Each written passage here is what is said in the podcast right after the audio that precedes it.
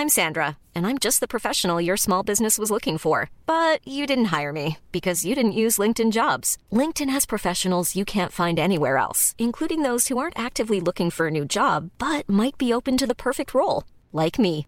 In a given month, over 70% of LinkedIn users don't visit other leading job sites. So if you're not looking on LinkedIn, you'll miss out on great candidates like Sandra. Start hiring professionals like a professional. Post your free job on linkedin.com/people today.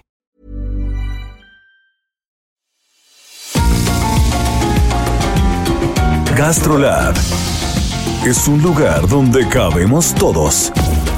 Aquí encontramos historia, recetas, producto, materia prima, vinos y un sinfín de cosas que a todos interesa. Ya que con cocina y vino se aprende en el camino. Déjate llevar por el chef Israel Arechiga a un mundo delicioso que da como resultado GastroLab.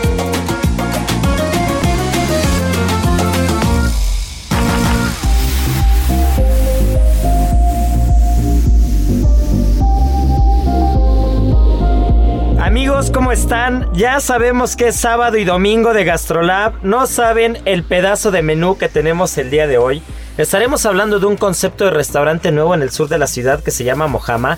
Nuestra querida Miriam Lira, como cada ocho días, nos estará hablando de qué es lo que salió en las páginas de GastroLab y qué es Mojama, quién es Mohamed. Estaremos hablando de los quelites, de estas hierbas tradicionales eh, silvestres mexicanas. Estaremos hablando también de la acción de gracias, de esta fecha que se celebró justo el jueves pasado, del origen de la cultura, de la gastronomía. Y bueno, pues como cada ocho días, nuestro sommelier de cabecera, Sergio Ibarra, nos estará hablando de vino, pero ahora trae un tema muy particular que estoy seguro que les va a interesar, les va a encantar escucharlo, porque vamos a platicar de un documental que está en Netflix que habla del mayor fraude del vino en la historia, de la mayor falsificación, millones de dólares, y justo casualmente después de casi 10 años encarcelado, salió hace, hace, unos días libre Rudy, que es el protagonista de esta historia. Y bueno, pues como cada 8 días también, nuestra querida Mariana Ruiz nos estará hablando de muchos sabores, estará platicando con nosotros, así que no se despeguen porque el programa apenas comienza y es una joya el día de hoy. Las 8 de GastroLab. Es momento de dar un repaso por nuestras páginas. Bueno, pues mi querida Miriam, bienvenida. Hola, Ya ¿cómo te estás? extrañábamos, hace ocho días nos Otra vimos, vez. pero ya, ya, ya teníamos ganas de tenerte aquí en la Ya, cabina ya también. estoy aquí. Así que, a ver, cuéntanos, ¿qué salió en las páginas de GastroLab?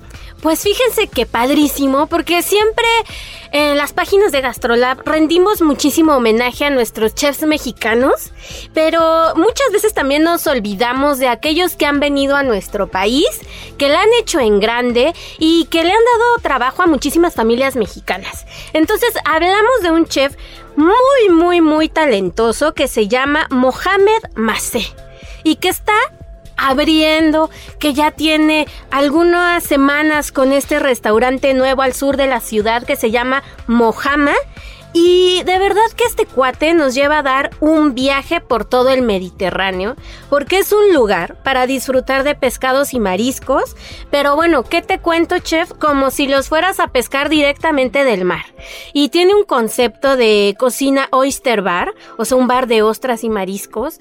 Y no, bueno, es un deleite, porque en cuanto tú llegas al restaurante, pues lo primero que ves y lo primero con lo que te encuentras son pescados súper frescos. Te puedes encontrar ahí un guachinango, cigalas, rodaballos, camarones, Sí, almejas. es un fish market en toda la extensión de la palabra. En y toda para la quien no conoce el origen de la palabra mojama, es un origen árabe.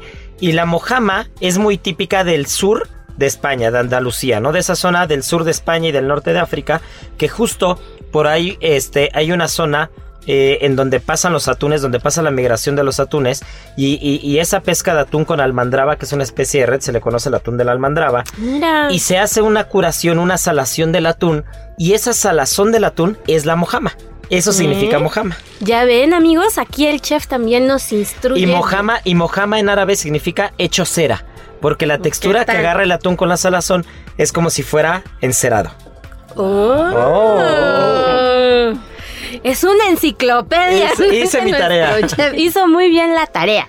Y bueno, amigos, a ustedes tal vez no les suena mucho el nombre de Mohamed como chef, pero seguramente sí lo ubican por sus proyectos que ha tenido aquí en nuestra ciudad. Nada más al andaluz. Nada más. Nada En más. el centro libanés. O sea, que casi, Exactamente. casi nadie lo conoce, ¿no? Exactamente, seguramente habrán ido a algún evento, este, alguna fiesta. Ah, una delicia. Que este, también quien lleva la cocina es un gran amigo mío y un gran cocinerazo que se llama Poncho Coronado.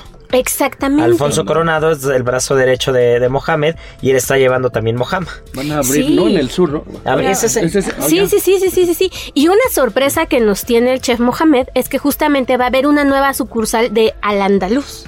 Ah, qué bien. ¿eh? que van a abrir en el 2021 y que también va a estar muy al sur de la ciudad, porque este restaurante que es súper típico de, de la capital y que se hizo muy famoso por ofrecer comida árabe y tal para todos los que se establecieron en el centro, que estaban como muy presentes, comerciantes sobre todo, y ahora ya también lo va a trasladar al sur, entonces pues ya va a haber comida de Mohamed por todos lados, va a estar Ah, riquísimo. pues qué padre, qué bien, qué bien. Sí, sí, sí, sí, sí. Yo tengo, tengo un recuerdo muy grato de, de la última vez que fui a comer a- al centro libanés. Y, y de verdad es una locura. Solo de acordarme me lleno. Nada más para que se den una idea. Iba con mi novia y nos habrán mandado comida a los dos. ¿Qué te gusta? Para 18 personas. No, no, no. Es que es el sello de la casa de la comida libanesa. es. Con el primer plato. O sea, mi novia que es un palito ya estaba llena con el primer plato. Sí, con el pues sí. primer plato estaba llena. Yo llegué todavía al arroz, pero, pero de verdad, al segundo o tercer plato ya, ya estábamos llenos, pero estaba tan bueno todo que seguíamos comiendo, ¿no?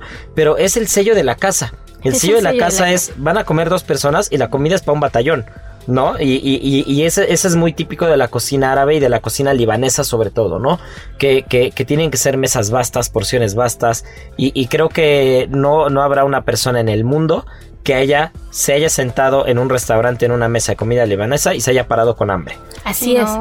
No, no, no. ¿Y No qué tal manera. el café también? Uf, el café con este aroma de cardamomo. De Es que- ay, qué, qué delicia. Y otro de los datos curiosos que también me encanta, yo soy amante de ver la vajilla, de ver los platos, que la vajilla de Mojama Ajá. se hizo en Turquía especialmente para ellos. Imagínense, o sea, es darse un paseo de verdad por otra cultura, importantísimo también para conocer, este, pues sin ir tan lejos, una cultura tan enigmática y tan vasta. Uy, Turquía que, que para mí es uno de mis destinos en el mundo este, predilectos. Eh, creo que he ido tres, he estado tres veces en Estambul y Qué podría rico. estar 100. De verdad, Turquía es de esos países preciosos. Para los, descubrirse. los artesanos, toda la artesanía y el tema de la vajilla son de los. eh, probablemente Turquía es el mandamás en tema de, de vajilla a nivel mundial, ¿eh? O sea, hay, hay vajilla de mucha calidad en Europa, en otras partes, pero la vajilla turca es, es de verdad un. Es, es- es de verdad un, un producto de muy alta calidad, porque aparte la cultura lleva trabajando eh, todo el tema de la vajilla, el tema de la cristalería desde hace muchísimos, muchísimos años. Miles de años llevan los turcos con eso, ¿no?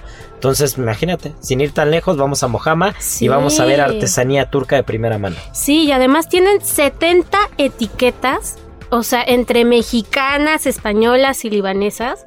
Entonces también es un deleite a los sentidos muy especial, porque imagínate eh, maridar algún plato muy muy típico árabe con alguna etiqueta mexicana también O también puede con vino libanés, que tienen vino también. libanés. A ver, Sergio, ahí cuéntanos tantito, ¿qué hay con el tema del vino libanés que en México no es tan conocido? Bueno, pues tenemos como, como referencia en el Líbano este valle que es eh, el Valle de Beca, eh, justo en una región del, del monte Líbano, ¿no? Y pues las uvas autóctonas de esta zona es conocida como la Merowe, ¿no? Pero recordemos que pues se cultiva pues, la diversidad de uvas francesas, ¿no? Y, y una de las más populares, pues la Syrah, que, que se dice que tiene este origen, ¿no? En, en Irán, ¿no? Estos Toda esta vinos- parte de Mesopotamia, ¿no? Sí, es correcto. Y, y pues son vinos que pues tienen ese abanico interesante de aromas muy frescos, ¿no? Frutales, florales, ¿no? Y, y, como se van elaborando, pues, pues vamos a, a- a tener eh, en boca estructura y yo creo que sería interesante probarlos con la cocina del, del chef, ¿no? Pues sí, la verdad es que, que esa zona tiene vinos de muy, muy alta calidad. A mí me sorprendió, no he estado en Líbano, pero he estado muy cerca. Y, y todos los vinos que probé de esa zona, la verdad es que me sorprendieron. Digo, al final no es, no es casualidad, llevan haciendo vinos miles de años, ¿no? Así Entonces, miles de años toda esa zona, la misma Biblia pues, ya lo decía, ¿no? Hablaba del vino hace dos mil años, ¿no? O más de dos mil años, entonces pues creo que sí algo saben hacer, aparte de muchas otras cosas y de gran comida y de gran gastronomía, pues es vino, ¿no? Entonces habrá que darse una vuelta a Mojama, darle oportunidad Sí, a los sí, vinos sí. libaneses también, darle una oportunidad a la buena comida, al buen producto. Heraldo Radio. Y bueno, pues ya dándonos, dándonos la vuelta al mundo y regresando otra vez a nuestro, a nuestro país, mi querida Miriam, Así ¿qué hay es. con los quelites? Híjole, los quelites. ¿Qué son que- los quelites? Porque hay quien cree que el quelite es una hierba, Exacto. pero no. No. ¿Quelites son todas las hierbas silvestres? Más o menos, miren, ahí les va. La palabra quelite viene del vocablo náhuatl, quilit, que significa verdura o planta tierna comestible. Entonces, son plantas de uso en la cocina, sobre todo tradicional, y que en general por desconocimiento no son tan valoradas. Entonces, pues este, hay que darle una oportunidad y darnos cuenta que sí están presentes en un montón de platillos muy muy típicos de la gastronomía mexicana. Imagínense que hay catalogadas más de 350 especies, pero se habla de que pueden existir más de 500. Entonces, el universo de los quelites es enorme y entre los más comunes se encuentra el pápalo, las verdolagas, que qué deliciosas son, Uf, las verdolagas con carnita de cerdo es una locura. qué rico, el quintonil, que no es tan conocido, pero incluso el chef que está acá con nosotros en Gastrolab, Jorge Vallejo, por esta planta le puso así a su restaurante de tanto renombre, Quintonil. Los romeritos, que mucha gente no sabe de dónde vienen los romeritos, pero es este quelite, o sea, que tanto disfrutamos, sobre todo en estas fiestas ya navideñas. El guauzontle, Ay, qué rico. delicioso. El epazote que lo ponemos desde los esquites hasta en el huevito, hasta en las tortillas, en todos lados. La chaya, que es una planta muy muy valorada al sur del país, del que tenemos este desde se utiliza para hacer fondos de pescado hasta el agua de chaya, es deliciosa. Yo deliciosísima. no he probado el agua de chaya, me he, perdido de, me he perdido de todo en la vida. Sí, sí, sí, sí, sí. Si en algún momento andan por Mérida, tienen que ir a la Chaya Maya. Exacto, para empezar la chaya y ahí maya, el agua de. Chaya es lo más, está deliciosa. Deliciosa, ah, pues mira, me he deliciosa. perdido de todo. Y la hoja santa, que también es súper utilizada. No, es que la hoja, la hoja santa tiene una personalidad. Sí, Uf. Terrible, o sea, incluso hasta en las tortillas, muchos ya la imprimen. Bueno, pues un restaurante, ahí. un restaurante en Barcelona Sí, que se llama Hoja Santa, que es de que lo lleva un mexicano, Así es. este Paquito Méndez, que es de Ambrosía. Justo Paco Méndez lleva Hoja Santa, que tiene una estrella Michelin. Tiene una estrella, Tiene una claro. estrella nada más y es, es, es parte del grupo de Albert Adrià, nada más. Nada ¿no? más para que sea uno de los mejores chefs de todo Así el mundo, para quienes es. este, nos estén escuchando y no estén tan ¿De quién es familiarizados. Albert Adrià? Sí. Albert Adrià, hermano de Ferran Adrià y, y justo estas, estas mentes creativas y estas mentes locas de la gastronomía que le han dado tanto, ¿no? En los últimos años. Así es. Y pues como les comentaba hace unos momentos, los quelites sí durante muchos años, muchas décadas, este, han sido poco valorados. Y eso son plantas que se sirven y que se cocinan en muchísimas variedades. Pueden ser crudos, pueden ser cocidos, pueden ser hervidos. Es infinito.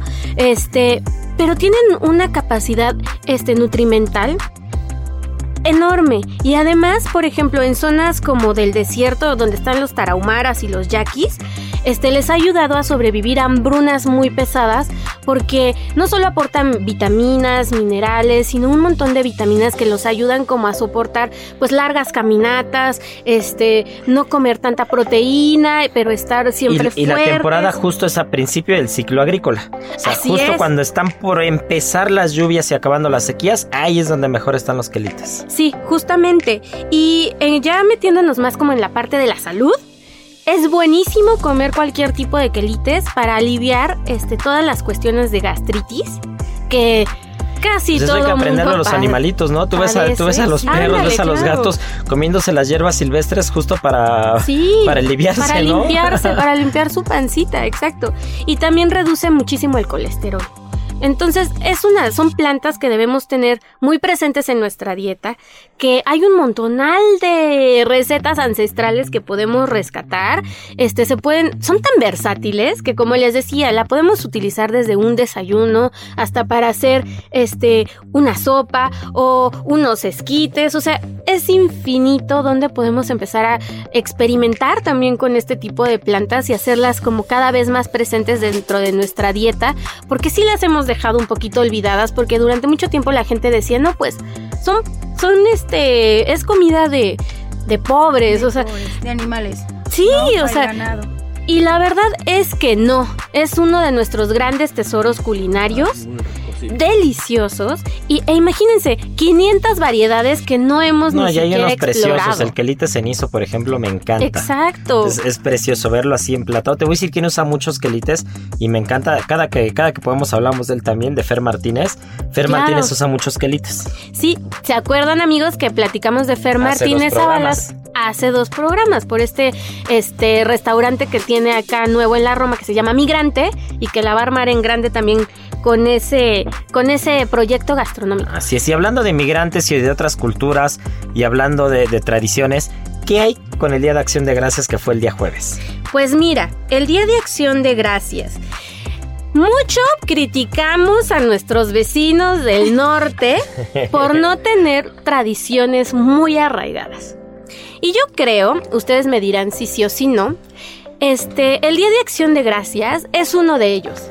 Porque a partir de ese momento en el que ellos deciden como instaurar esta fecha para, para dar gracias, ahorita les vamos a explicar por qué es tan importante para ellos, incluso más que Navidad, pues forjan este, no solamente este tema de compartir y de pasar una celebración especial en compañía de amigos, de familia, sino mucha parte de su identidad como estadounidenses. Y a ver, Marianita, yo sé que tú estás muy metida y con eso que te documentaste bastante bien.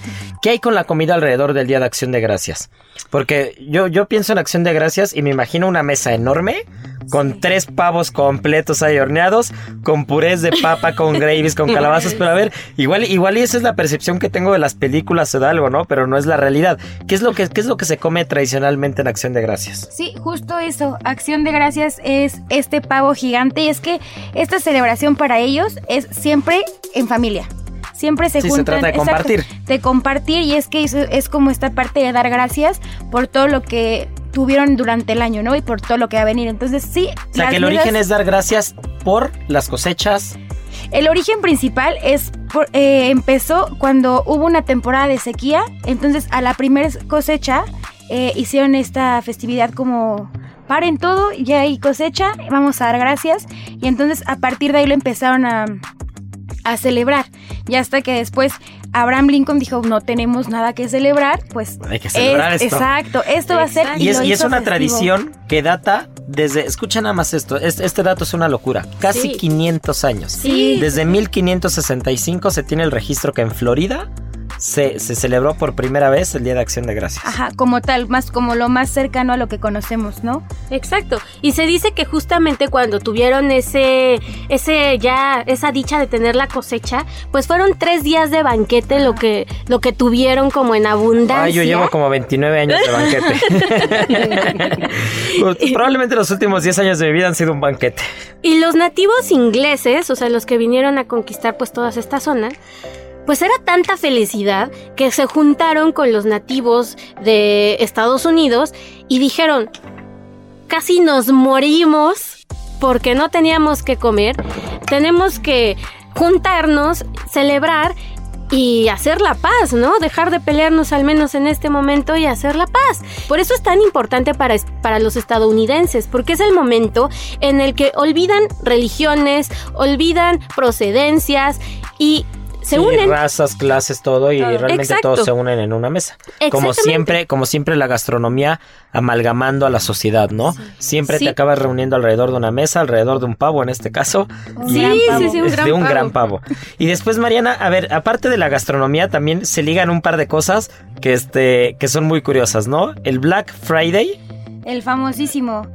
El, el famosísimo. Y sí, se supone que el origen de este día es porque el día de acción de gracias nadie trabaja, todo está cerrado y todo el mundo está con su familia. Entonces, obviamente el otro día siempre es el cuarto jueves de noviembre. Entonces, al otro día, justo es viernes, y es un caos porque ya todo el mundo empieza a salir a trabajar. El cuarto a- jueves de noviembre en Estados Unidos y Brasil. Estados Unidos y, Y en. Canadá es el segundo lunes de octubre. Exacto. Ok, ese es otro dato. Pero a ver, síguele. Entonces, eh, los, eh, los de tránsito empezaron a ver que justo ese, ese día era un caos. Había muchísimo tráfico, se volvía loco Estados Unidos. Entonces, ellos le empezaron a llamar que era el Black Friday. Entonces, esto después, eh, como que el término se popularizó y le empezaban a decir así, pero después empezaron a, empezó como, hay otro mito que dice que ese día se paralizaba todo, pues al otro día tenían que hacer algo para recuperar las pérdidas de un día anterior, porque literal no Claro, ganaban y en un peso. país tan consumista, con una cultura tan consumista, se les ocurrió una gran idea. Exacto. Grandísima. Exacto. Y de ahí, bueno, pues Macy's también, esta tienda departamental, se dice que ellos fueron los que empezaron con las ofertas, ellos inventaron los descuentos, ¿no? Y aparte ellos, eh, como Y el Black desfile, Friday, hacían un desfile y hacen, siguen haciendo en el desfile Manhattan. en Manhattan y todo el mundo se junta en Avenida de Broadway y todo el mundo va a ver a sus artistas favoritos, estos globos y este, pues, gran desfile que seguro muchos de ustedes han visto. Y pues este es el origen. Qué interesante, ¿no? Ay, qué padre, qué padre. Y completamente ligado a la cultura estadounidense, ¿no? Es como Sí, sí, es lo como muy- típico que vemos este en- dentro de sus tradiciones y tal. Pero pues está padrísimo, ¿no? Que también pues se junten, que, que, que, a, que a través de la comida hagan el acto más bonito que tenemos los seres humanos, que es compartir, es. que es cocinar en familia. Y creo que tiene un gran valor y, y cada vez más en México también se celebra esta, esta, esta cena. Este, pues todos los que viven acá estadounidenses, pues empiezan Sí, cada al vez final más. la cultura mexicana tiene un sello y la cultura mexicana tiene una historia grandísima, una historia enorme, que, que por el hecho de, de celebrar igual el, y el Día de Acción de Gracias también en, algunos, en algunas regiones, no por eso vamos a dejar de ser mexicanos. La cultura mexicana es excesivamente rica, vasta, grande, que no se opaca absolutamente por nada. Entonces si alguien quiere celebrar el Día de Acción de Gracias, que lo haga, que disfrute. Simplemente lo único que pedimos es cocinen bien, por favor. Esmérense. Esmérense, cocinen rico. Este, y hay espacio para todo en México. Claro, yo hay espacio.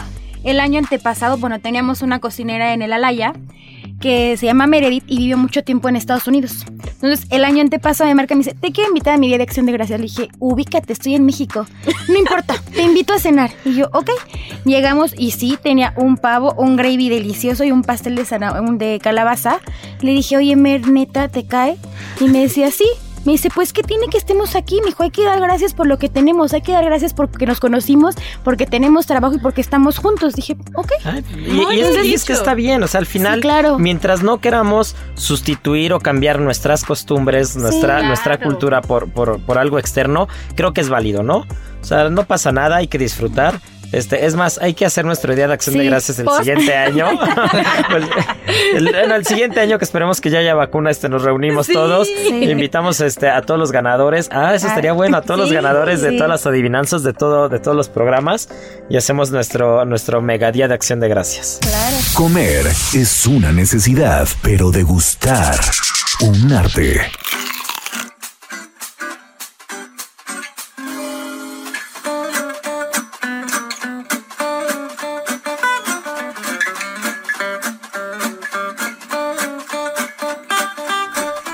Y bueno, pues hablando de celebraciones y ya para rematar, viene el primer vino de la temporada, que es una celebración en sí, el Bouillulé Nouveau. ¿Es correcto o no? Beaujolais Nouveau, sí, Eso. es correcto. ¿Qué es el Bouillulé para quien nos escucha en este par de minutos que nos quedan? Bueno, el es una región que se encuentra dentro de, de la Borgoña, que se elabora a base de una uva que se llama Gamay. Y bueno, los productores de esta región elaboraban su vino y se dieron cuenta que era, era un vino que no duraba mucho tiempo, ¿no? Entonces eh, empezaron a idear eh, la manera de poderlo vender, ¿no? Y, y crean eh, pues ese estilo de mercadotecnia donde ya se ha hecho una fiesta mundial, incluso en los aeropuertos en Japón, en París, eh, en México también ya se hace Sí, algunas se fiestas. celebra. ¿No? Entonces el ¿Qué es más complicado? Nada más paréntesis, es más complicado. Toda la logística de llevar el primer vino de la temporada a todo el mundo que hacer el vino en sí. Sí, sí, es, es, es un vino pues floral, ligerito, ¿no? Que, que básicamente pues no tiene barrica, es un vino para beberse joven, incluso se diseñó para, para beberlo en esta temporada, es un vino que no dura más de tres meses, ¿no? En diciembre, enero ya se tiene que O sea, digamos que se vinificó que en agosto, septiembre estuvo en botella un mes y, y se va. sale al mercado, Y ¿no? sale al mercado. Y, y entonces en todos los aeropuertos, incluso hasta- una fuente de vino, ¿no? Y tiene que estar, es- esa es la, la regla, tiene que estar el tercer jueves de noviembre en todas las mesas. En del todas mundo. las mesas del mundo, ¿no? Así que y aquí en semana- México hay un gran restaurante que se llama Le Petit Resto, que es un, es un restaurante tradicional francés que también hace la fiesta del Nouveau, Sí. ¿no? Pero bueno, no se despeguen porque ya estamos en el tema del vino y lo que viene es una delicia. Nos estará platicando el sommelier Sergio Ibarra de el mayor fraude en la historia del vino. Suben el volumen y paren la oreja, así que vamos.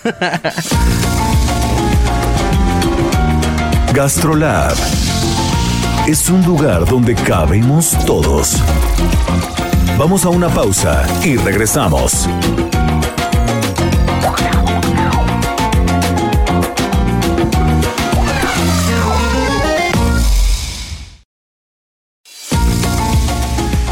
Gastrolab, estamos de regreso.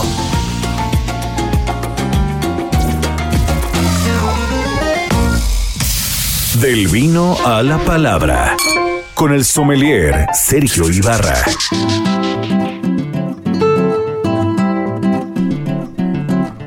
Bueno, pues ya estamos de vuelta. A ver, sommelier Sergio Ibarra, ¿qué es Sour Grapes? Hola amigos de Gastrolab y del Heraldo de México. Eso. Eh, pues yo creo que eh, este tema salió en la semana justo.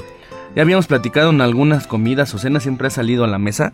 Y, y es, es muy, muy, muy interesante.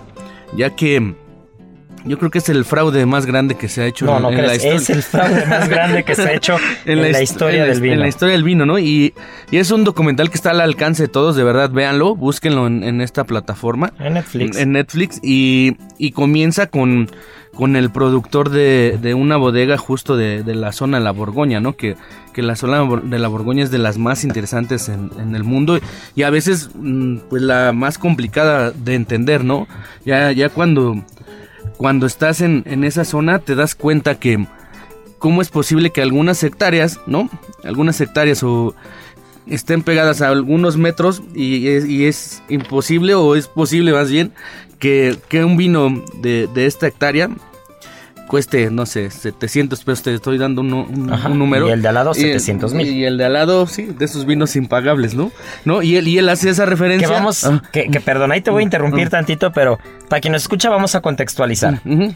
Llega un personaje que ni siquiera se conoce el verdadero nombre, ¿no? Que se hace llamar Rudy Kurniawan. Ajá. Y Rudy no se, no se sabe si es chino o indonesio. O sea, hasta la fecha no se sabe. Nunca, nunca, se ha, nunca se ha podido comprobar esa parte de la historia. Y él llega a Los Ángeles. Llega a Los Ángeles y empieza a hacerse de un hombre alrededor de las mesas, de mesas de, de cineastas, de actores, de, De- millonarios, de, magnates, inversionistas. ¿no? Aparte, justo estaba el boom de Silicon Valley, ¿no? Con todas estas, con todas estas plataformas de internet, con todas estas aplicaciones. Entonces estaba el boom y la gente quería un vino de Borgoña en la mesa, ¿no? Y la, y la, y la gente, y la gente lo pagaba. Entonces él se empieza a hacer de un hombre alrededor de esas mesas y, y- y aplica una técnica que a mí me llamó mucho la atención cuando vi, cuando vi el documental, que era llevarse las botellas de vino que habían bebido alrededor de la mesa y decía que él se las llevaba porque las coleccionaba para ponerle el nombre Quería hacer un museo, supuestamente. para de- ponerle de el nombre y la fecha de con quién se las había tomado. Vean desde dónde empezó Y- y- de abusado. Y es que aquí, digo, el, el- el documental empieza con el, el dueño de la bodega, el señor Laurent Ponzón, ¿no? Ajá. Y él, y él dice, pues el vino es un producto vivo, ¿no? Y sobre todo la Borgoña, ¿no? Hablando de esta región, donde, el- donde ya teniendo el vino en la copa, pues te habla de, de años, ¿no? De años de cuidado. Tú llegas a la Borgoña y ves las vides que, que tienen raíces de más de 100 años, 200, pues parecen prácticamente petrificadas, pero te dan un fruto excelente y, y ahí es donde entra el costo de, de estas botellas, ¿no? ¿Qué sucede? Que en los noventas todo mundo tenía dinero, sobre todo en Estados Unidos, ¿no? Y esa gente, los magnates, pues todo el mundo podría, o más bien quería ser observado y, y quería llegar a estas subastas y era como el roce de egos de, de decir yo pago por esta botella, ¿no? O, o y yo, y yo, el- y entonces Yo estoy los, en el- yo estoy en el restaurante y me puedo tomar Y lo que los sea. precios se, se empiezan a sobrevaluar, ¿no? Porque, porque eran subastas y no sé, eh, pues apostaban tanto dinero y el otro más y quién, quién podía tener ver, acceso ¿quién a esas botellas. pagar más, no? Ya era- acceso ya era un duelo de ego. A, a esas botellas. Entonces ellos crean un, un grupo que, que le llaman The Angry Men, ¿no? Los hombres enojados.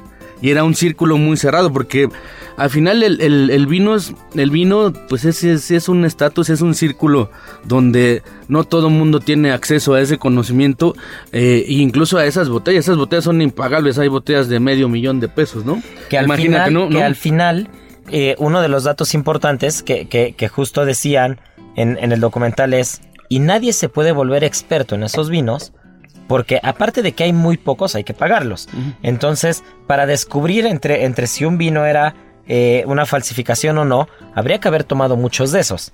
¿Y quién en el mundo puede tomarse uno de esos cada dos días? Y, entonces nace, por, por eso este, este Rudy se mete en ese círculo, porque él crea, él crea eh, este círculo y le llaman los hombres enojados. Decía, nosotros nos pusimos así porque ibas a una cena, yo creo nos ha pasado, ibas a una cena y, y tú llevabas un vino de tantos miles de pesos y llegaba alguien que llevaba uno de 100, ¿no?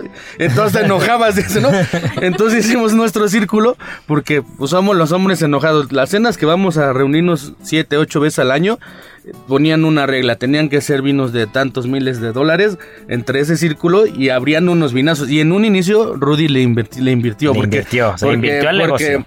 porque empezó a entrar a las subastas y, y se empezó a rozar con, con gente que decía, pues de dónde diablos tiene tanto dinero él para, para comprar, ¿no? Para empezar a comprar. Y, y en su momento sí llegó a comprar eh, Romané Conti porque supuestamente era un apasionado de, de la Borgoña, de, de Romané Conti.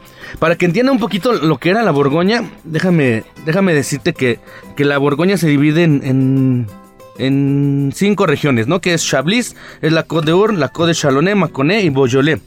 ¿Ok? Y aquí hay una zona muy, muy, muy importante que es la Côte d'Or, ¿no? La, la zona que se divide en dos. Y dentro de ella está la Romané Conti, ¿no? Y de ahí él, él tiene un nombre o un apodo, un nickname que, que le llaman el Doctor Conti, ¿no? Porque empieza a comprar pues diferentes añadas de, Sí, de Romané el, Conti. el doctor Conti le llamaron, ¿no? ¿no? Y, y entonces empieza a hacer amigos pues de magnates millonarios y, y se llegó a, abrir y a atrever a, a tomar esas botellas con ellos. Además dicen que tenía eh, pues una técnica de cata donde enamoraba a todos, ¿no? ¿No? Los- Sí, los- era muy hábil, ¿no? era una persona muy hábil, muy ¿no? hábil. Lo que platicamos de Emily Pinot, ¿no?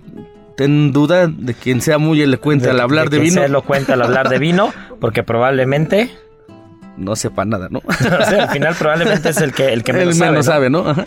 Y, y entonces, ya en una de esas cenas se gana la confianza de ellos y les dice... De "¿Por qué ellos, puro multimillonario, ¿no? Cabe aclarar. ¿no? Y, y les dice, pues, ¿por qué no me, me compran vino? A mí yo siempre me la paso eh, comprando colecciones en el mundo, ¿no? Y hablaba de los grandes, ¿no? Petrus, ¿no? La Chateau Margaux, ¿no? Lafite. ¿no? Entonces, eh, pues sacan un catálogo, sacan un catálogo donde donde él, llega a manos de uno de los productores más importantes de la Borgoña, que es del señor Laurent Ponson, y, y tiene unas añadas. Ahí es donde viene, ahí es la parte álgida de la serie. Bueno, no de la serie, del documental. En un catálogo de una subasta que alcanzó el récord mundial, escucha nada más esto, 24.7 millones de dólares. Estamos hablando de 500 millones de pesos. Esa subasta de vinos. Y esa subasta de vinos incluía añadas que no existían. Ahí es donde se dan cuenta. Imagínate que, que están, que están subastando vinos del año 63 y esa casa de vinos empezó a vinificar en el 80. ¿No? E incluso con Petrus se le, se le ocurrió se le ocurrió subastar una Magnum de Petrus cuando Petrus en ese año no había hecho Magnum no, nunca. no producía, ajá, no producía. O sea, eh, subasta una, una Petrus Magnum de 1930 y, y Petrus empezó a hacer Magnum, que, que Magnum son estas botellas dobles de litro y medio, empezó a hacerlas en 1950, ¿no? Entonces ahí dices, evidentemente esto no es real. Ajá, y eh, aquí era, creo que es- él, él era un productor de cine de Hollywood que tiene una cava impresionante, ¿no? Y baja su cava y dice, pues era, es, es, es como mi, pues es mi hobby, ¿no? Porque al final era su hobby. Sí, Bill y- Koch se ajá, llama él. ajá. Y él incluso sale en la revista en la One Spectator vestido como sheriff porque porque contrata, ¿no? A un, A inve- investigadores privados. de la FBI y, y empiezan a pues a, a ver de dónde venía Rudy. Decían que que por ahí a lo mejor su dinero venía porque él tenía como el- pues, la marca de Heineken y la distribuía en toda China, ¿no? Y de ahí venía parte de su dinero que, que ciertos de un par de millones de dólares eh, pues iban destinados a comprar vino, ¿no? Porque a quien le sobra esa cantidad pues sí tiene acceso a esas botellas, ¿no? Entonces pues empieza a sacar su colección y dice que, que fácil tenía como 400 botellas de que le compró a Rudy eh, y en dinero eran como 4 millones de dólares, ¿no? Que de en botellas falsas. En y no fue botellas en- falsas. y no era la única persona que, que le había vendido vino, ¿no? No, y mira, y aquí el dato real. O sea, subastó botellas de 1945 y de 1971 de Domaine Ponsot y ellos empezaron a vinificar en 1982. O sea, Sí. empezó a vender vino 37 años antes de que empezaran a hacer vino a esa casa. Sí, Imagínense la tontería. y- si no, nadie se hubiera dado cuenta, ¿eh? O sea, ahí la tontería fue de él. Nadie, nadie tuvo, porque eso lo hemos platicado siempre aquí, ¿no? ¿Quién tiene la capacidad de abrir una botella de vino que cueste 500 mil pesos? O sea, hemos, hemos, nosotros hemos hecho el ejercicio, no vamos a decir a quién, pero Sergio, abrimos, abrimos un Petrus en el restaurante. Escuchen esto, abrimos un Petrus en el restaurante. Un, un vino que en restaurante, si lo pagas en restaurante, valía 100 mil pesos, ¿no? Y entonces Sergio puso un poquito, un poquito en una copa y se lo mandó un sommelier reconocido. A un sommelier reconocido en México. Pero no lo hice con afán No, de no lo molestar. hizo con afán de molestar, ¿eh? No, no, no, no, no, eso- aclaramos, Al eso contrario aclaramos. lo hice porque dije, el, pues tengo a, a su A alguien que lo va- a alguien que lo va a disfrutar y que lo va a reconocer. Y se lo doy a probar y me, y me dijo, ¿qué está Digan hecho?" quién. No, no, no, no, no, no, no, no. Pero lo probó y dijo, ah, ese es el vino que traje, está malo. ¿Cómo? Es un vino de 100 mil pesos, ¿no? Entonces, evidentemente nadie, nadie tiene la capacidad de a ciegas, sin tener idea así en seco, que te sirva una copa de vino, te digan, pruébalo y tú digas, ah, este vino vale 700 mil pesos, ¿no? Entonces, evidentemente nadie se había dado cuenta. Él lo que hacía era trasvasar vino de botellas de calidad, botellas de calidad, pero de calidad que igual y te costaba mil pesos una botella, en botellas de que, que vendía en 200, 300 mil, 400 mil pesos. Y nadie se había dado cuenta hasta que empezó a regarla con las añadas. Si hubiera sido un poco cuidadoso con las añadas, nadie se hubiera enterado. Heraldo Radio. Sí, porque el mismo, el mismo señor Ponzón decía que él se dio cuenta que en el catálogo tenía 1945, 49 y 56, cuando la bodega empieza en el 82 y, sus, y, su, y él empieza a encapsular con, con cera, dice yo ni, ni usábamos cera, ¿no? Y, y- y entonces los investigadores del FBI revisan pues incluso hasta el pegamento y hay un pegamento que creo salió al mercado en los 70 dice que en esos años ni existía, ¿no? Y entonces le llega la orden y van a, a, pues, donde vivía Rudy y tenía todo un laboratorio para hacer vino falso, ¿no? Pero, pero no, no, no, no, no, no, no. Ahí, ahí sí, ahí sí te voy a contradecir. Era todo menos un laboratorio. Era, o sea, hasta la fecha siguen sin entender cómo una sola persona, o sea, juran, todo mundo cree que hay alguien más involucrado o que si hay un laboratorio en algún lugar que no, que eso no lo descubrieron. Descubrieron, ustedes ven la imagen del documental, en, en su casa encuentran etiquetas de vinos, encuentran Muchos, corchos, muchos. un sacacorchos y dos tarjas como para lavar trastes con tres botellas vacías. O sea, no correspondía a lo que tú ves para el fraude, eh, para el fraude tan millonario que hizo. Porque eran lo, lo- los, lo, lo que no, lo que no la regó con las, con las añadas, eran tan cuidadosos, eran tan exactas las copias, que no podías creer que en su casa, en su garage, hubiera hecho eso. Y hasta la fecha, que salió de la cárcel hace una semana o diez días salió de la cárcel, después de se nueve años. Se hizo el debate ahí en las Sí, redes sociales. Sí, con se hizo el nosotros. debate que, que al final dicen, oye, es que tú ves el documental, salen las imágenes reales, es un documental, no es actuado ni nada, son personajes reales. Tú ves cómo encontraron la casa, ves las imágenes de la casa y dices, espérame, con eso que tiene la casa, no pudo haber falsificado 50 millones de dólares en vino. ¿no? Sí, debería. y se sigue sin saber, es un enigma que hasta ahorita nadie va a saber Y si él lo hizo y fue solo. el único juzgado, ¿no? ¿El único? ¿Fue el único? No se supo tenía, de nadie bueno, más. tenía muchos corchos, ¿no? De, de esos antiguos. yo vi botellas de, de Petrus, de Latash, ¿no? De Latash. ¿no?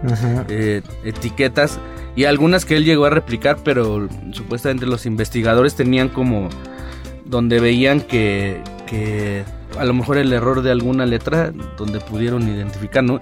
Y de ahí pues, nace como un filtro, se dice que ya algunas botellas ya tienen como un código ahí 3D donde pues ya no se puede, ya no se puede, ¿no? Falsificar. Porque también cuando llega eh, el señor Pond a, la subasta, dice, saquen mis vinos de ahí, ¿no?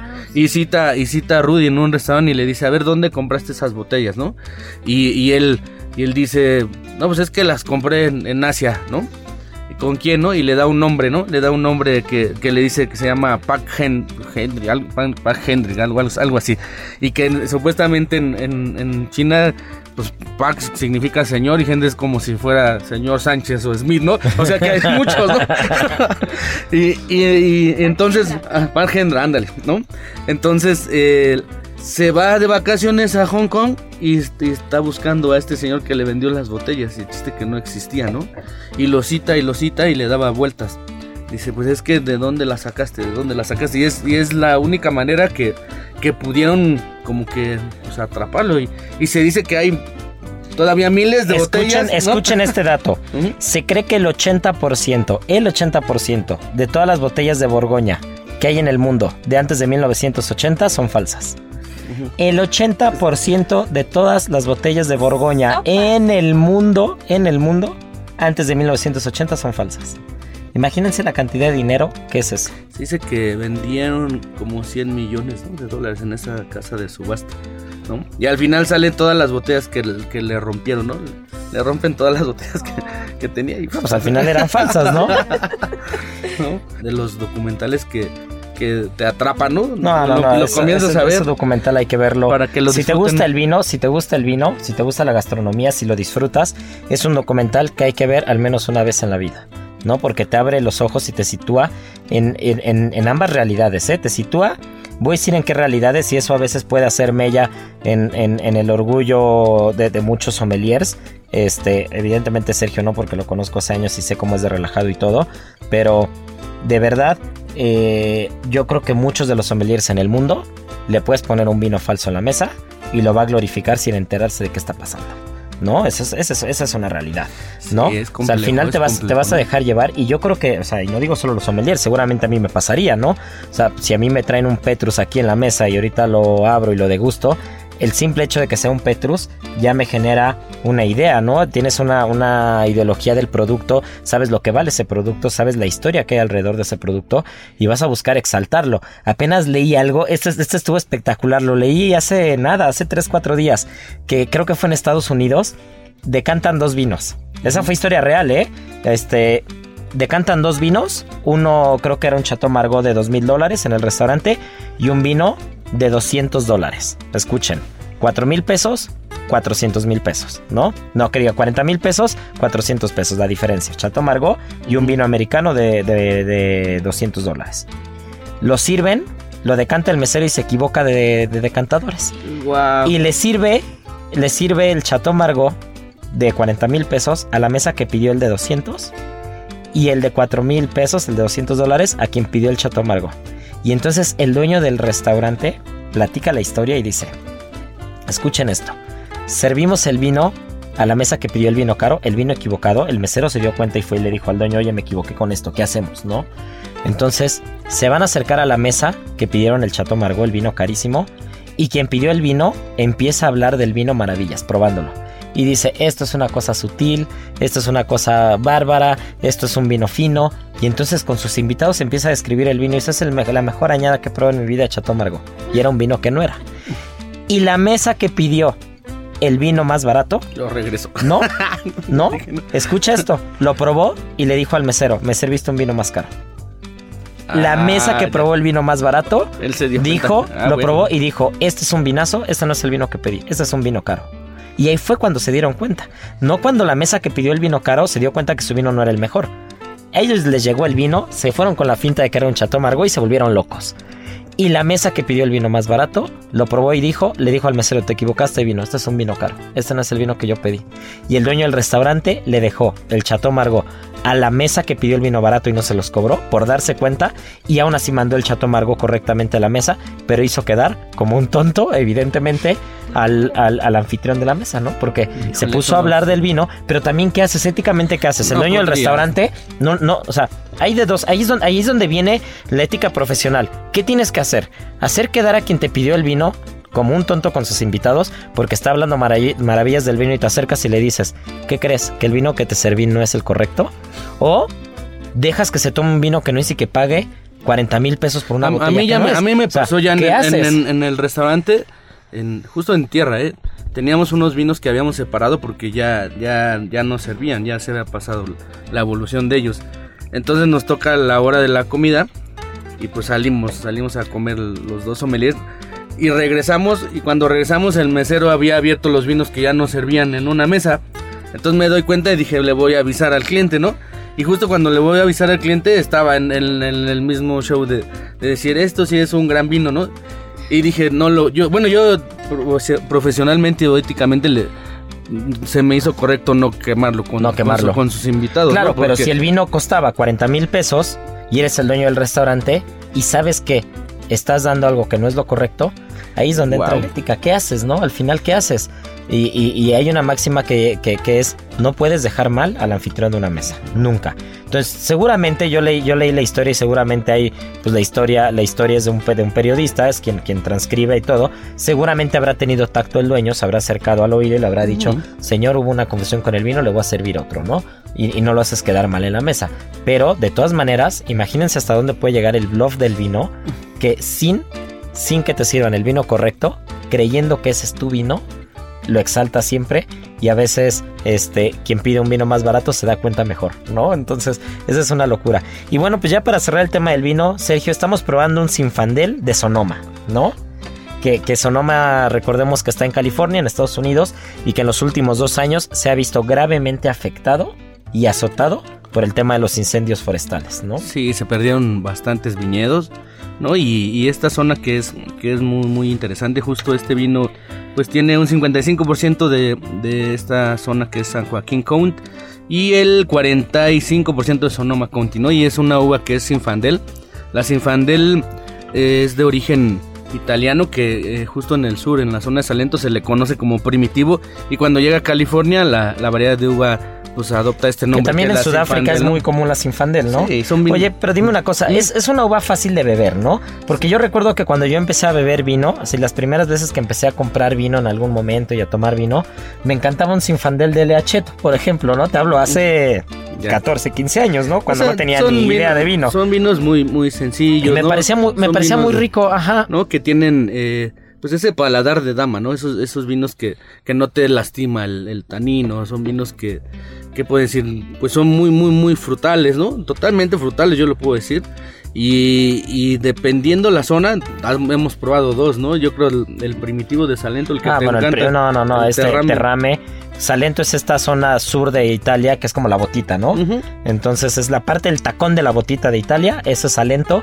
Y, y hay un vino Y- que Sergio y yo catando entre diferentes vinos en el restaurante. ¡Wow! Después de haber probado 10 vinos ese día, probamos ese y fue, ¿qué demonios es esto? ¿No? y ese, ese nos, lo terminamos la botella. pues, pues tenemos la referencia, ¿no? Misma variedad de uva, ¿no? Viejo mundo contra nuevo mundo. Y aquí, pues es un vino. Ay, ¿cómo, cómo llamarlo? Eh, ¿Goloso? ¿Lo llamarías goloso? goloso, pero en, en aromas, ¿no? Es como un, un algodón de azúcar, ¿no? En la nariz, ¿no? Así, tal cual, ¿no? Sí. ¿no? Y en el fondo tiene ese chocolatito, ¿no? La cereza por ahí, ¿no? Es un vino muy, muy divertido. Y en boca, pues muy fresco, ¿no? Muy fresco, fácil de tomar, pasa, ¿no? Pasa, no se queda mucho tiempo, no tiene satanicidad. No. Sin, eh, sin embargo, el, el, el otro Sinfandel de Italia, Ah, no, no ahí más, es sí. mucha elegancia, ¿no? Esa ¿no? es otra Son cosa. vinos que se quedan más en, cosa. en la boca. Y cuando ¿no? hablamos de costo, no estamos, no estamos Ah. yéndonos locos, ¿eh? O sea, el costo no está. no- no, el, el italiano no está nada disparado. Es un, es Ah. un vino precio-calidad, es- excesivamente bueno. ¿no? Y, y es, esa es la otra. También la gente día a día em- empieza a conocer más de vino, empieza a saber más de vino. Y no necesariamente el vino más costoso tiene que ser el mejor, ¿no? De verdad que te encuentras con cada sorpresa. Yo creo que, pues una vez que vas documentándote un poco más, eh, te vas atreviendo a, probar diferentes variedades de uva. Después, a lo mejor la misma variedad de uva, pero diferentes países, diferentes regiones. Y ya vas comparando como añadas. Y, es en- entonces donde empieza a hacer esa referencia, ¿no? De a lo mejor el gusto personal y también el gusto de tus clientes, de tus amigos o con qué posibles maridajes puedes puedes tener, ¿no? En tu casa en- en- o en el lugar que tú, tú vayas a comer, ¿no? Y bueno, no se nos vayan porque viene la adivinanza, la despedida y esto se nos fue como vino, no como agua. Así es. Saludos a todos de veras, ¿no? Que querían que los Ah, saludáramos. Eso, eso es importante. Se te olvidó, mi- Sí, a toda. a- no, saludos a toda la gente del medio. De verdad agradecemos que la gente que está en la línea, gente de cocina, gente de servicios, sommeliers, gerentes que nos están escuchando, ya saben, escríbanos a nuestras redes sociales, arroba soy Mariana RS, RZ, arroba lirimiri, arroba sommelier Ibarra y yo soy arroba Israel Arechiga.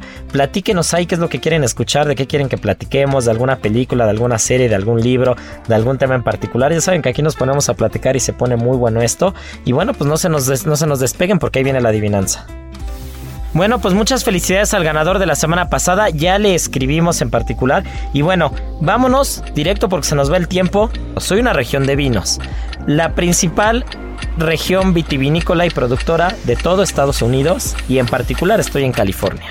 En películas como Entre Copas, con la típica uva Pinot Noir, soy el protagonista, así que ya saben, arroba Israel Arechiga está regalada esta, ya que estuvimos en Estados Unidos platicando del vino. Y como cada ocho días decimos, tripa vacía, corazón sin alegría. Aquí concluye otra emisión más de GastroLab, el lugar donde cabemos todos. Esta es una producción de Heraldo Media Group.